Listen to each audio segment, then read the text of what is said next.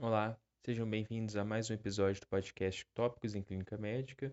Meu nome é Ricardo Braga, trabalho com cuidado perioperatório no Hospital de Lomberes e hoje nós vamos conversar sobre complicações pulmonares pós-operatórias. Em primeiro lugar, o que, que são essas complicações? Existem inúmeras definições diferentes na literatura sobre o que, que seriam essas complicações, mas mais recentemente elas têm sido definidas como anormalidades pulmonares no pós-operatório que levam a doenças ou disfunções clinicamente significativas que afetam negativamente o curso clínico do paciente. Então, essa definição bem abrangente vai incluir, por exemplo, as atelectasias, as pneumonias, a insuficiência respiratória aguda, hipoxemia e a exacerbação de pneumopatias crônicas, como DPOC. E por que, que essas complicações ocorrem? O principal mecanismo fisiopatológico é a redução dos volumes pulmonares, principalmente pela disfunção diafragmática que ocorre no pós-operatório. Essa redução dos volumes pode levar a telectasias, alterações de ventilação-perfusão e a pneumonia. A supressão do drive respiratório, inibição da tosse e alteração do clíris mucociliar, devido ao efeito residual de drogas anestésicas e analgésicos opioides, também tem um papel importante. E qual que é a importância das complicações pulmonares? A importância vem de dois motivos. Primeiro, da frequência com que elas ocorrem, né? embora seja difícil determinar uma estimativa precisa, porque ela vai variar muito conforme o perfil dos pacientes, o tipo de cirurgia que eles forem submetidos e até a definição que os autores dos estudos usaram, que é a complicação pulmonar pós-operatória.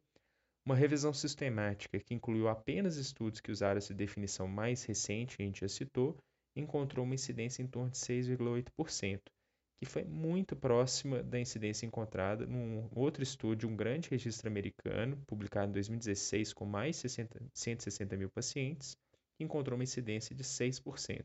Então, esse número é muito importante e serve de referência para a gente. O outro motivo delas serem importantes é o impacto que elas têm nos pacientes. Uma coorte também de pacientes americanos publicado no JAMA em 2016 mostrou que pacientes que têm pelo menos uma complicação pulmonar pós-operatória, não importa qual ela seja, têm um maior risco de serem admitidos no CTI, de mortalidade e uma maior duração de internação hospitalar. E quem está em risco de desenvolver essas complicações pulmonares pós-operatórias? Até hoje, os diferentes estudos já encontraram muitos fatores de risco que estão associados com essas complicações eles geralmente são associados ou são divididos em fatores relacionados ao paciente e fatores relacionados ao procedimento. Para a gente citar só os mais importantes, relacionados aos pacientes, nós podemos falar que tabagismo, DPOC, idade, hipertensão pulmonar estão todos associados com maior risco de complicação né, no pós-operatório. Já relacionados ao procedimento, a cirurgia de emergência comparado com a eletiva, o sítio da cirurgia, com as cirurgias abdominais altas e as torácicas com maior risco, e a duração da cirurgia. Quanto maior a duração, maior o risco dessas complicações. Interessante que, ao contrário do que as pesquisas anteriores mais antigas mostraram, estudos mais recentes não encontraram associação entre alterações de provas pulmonares, como espirometria, e a incidência das complicações.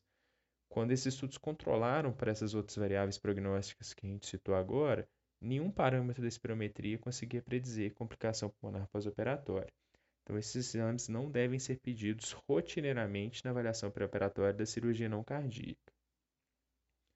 Com tantos fatores prognósticos, como que nós vamos estimar o risco de um paciente individual vir desenvolver uma dessas complicações? Para isso, existem diversos guias de predição que foram desenvolvidos justamente para integrar essas variáveis e estratificar o risco do paciente em categorias, da mesma forma, por exemplo, que o score de CURB 65 faz para pneumonia comunitária. Os mais conhecidos a gente pode citar que são o Gupta para insuficiência respiratória aguda, o Gupta para pneumonia, o Arosular e o Ariscat. Não tem como definir qual deles é o melhor, porque nós não temos estudos que compararam o desempenho desses diversos scores numa mesma população. O Ariscat talvez leve alguma vantagem, porque ele foi validado numa população diferente da que ele foi derivado, isso basicamente significa que a gente confia mais que ele vai ter um desempenho bom em populações diferentes e também porque ele mediu vários tipos de complicação pulmonar pós-operatória ao invés de um único tipo, como os outros scores. E para quem a gente quer fazer essa estimativa? Bom, por três motivos. Para ajudar na decisão se o benefício da esperada cirurgia justifica o risco do procedimento de complicação, para ajudar a definir qual é o local ideal de monitoramento do paciente no pós-operatório para priorizar intervenções mais agressivas para a prevenção dessas complicações nos pacientes de maior risco. As intervenções para reduzir esse risco, nós vamos conversar num outro podcast. Isso é tudo por hoje. Muito obrigado e até a próxima semana.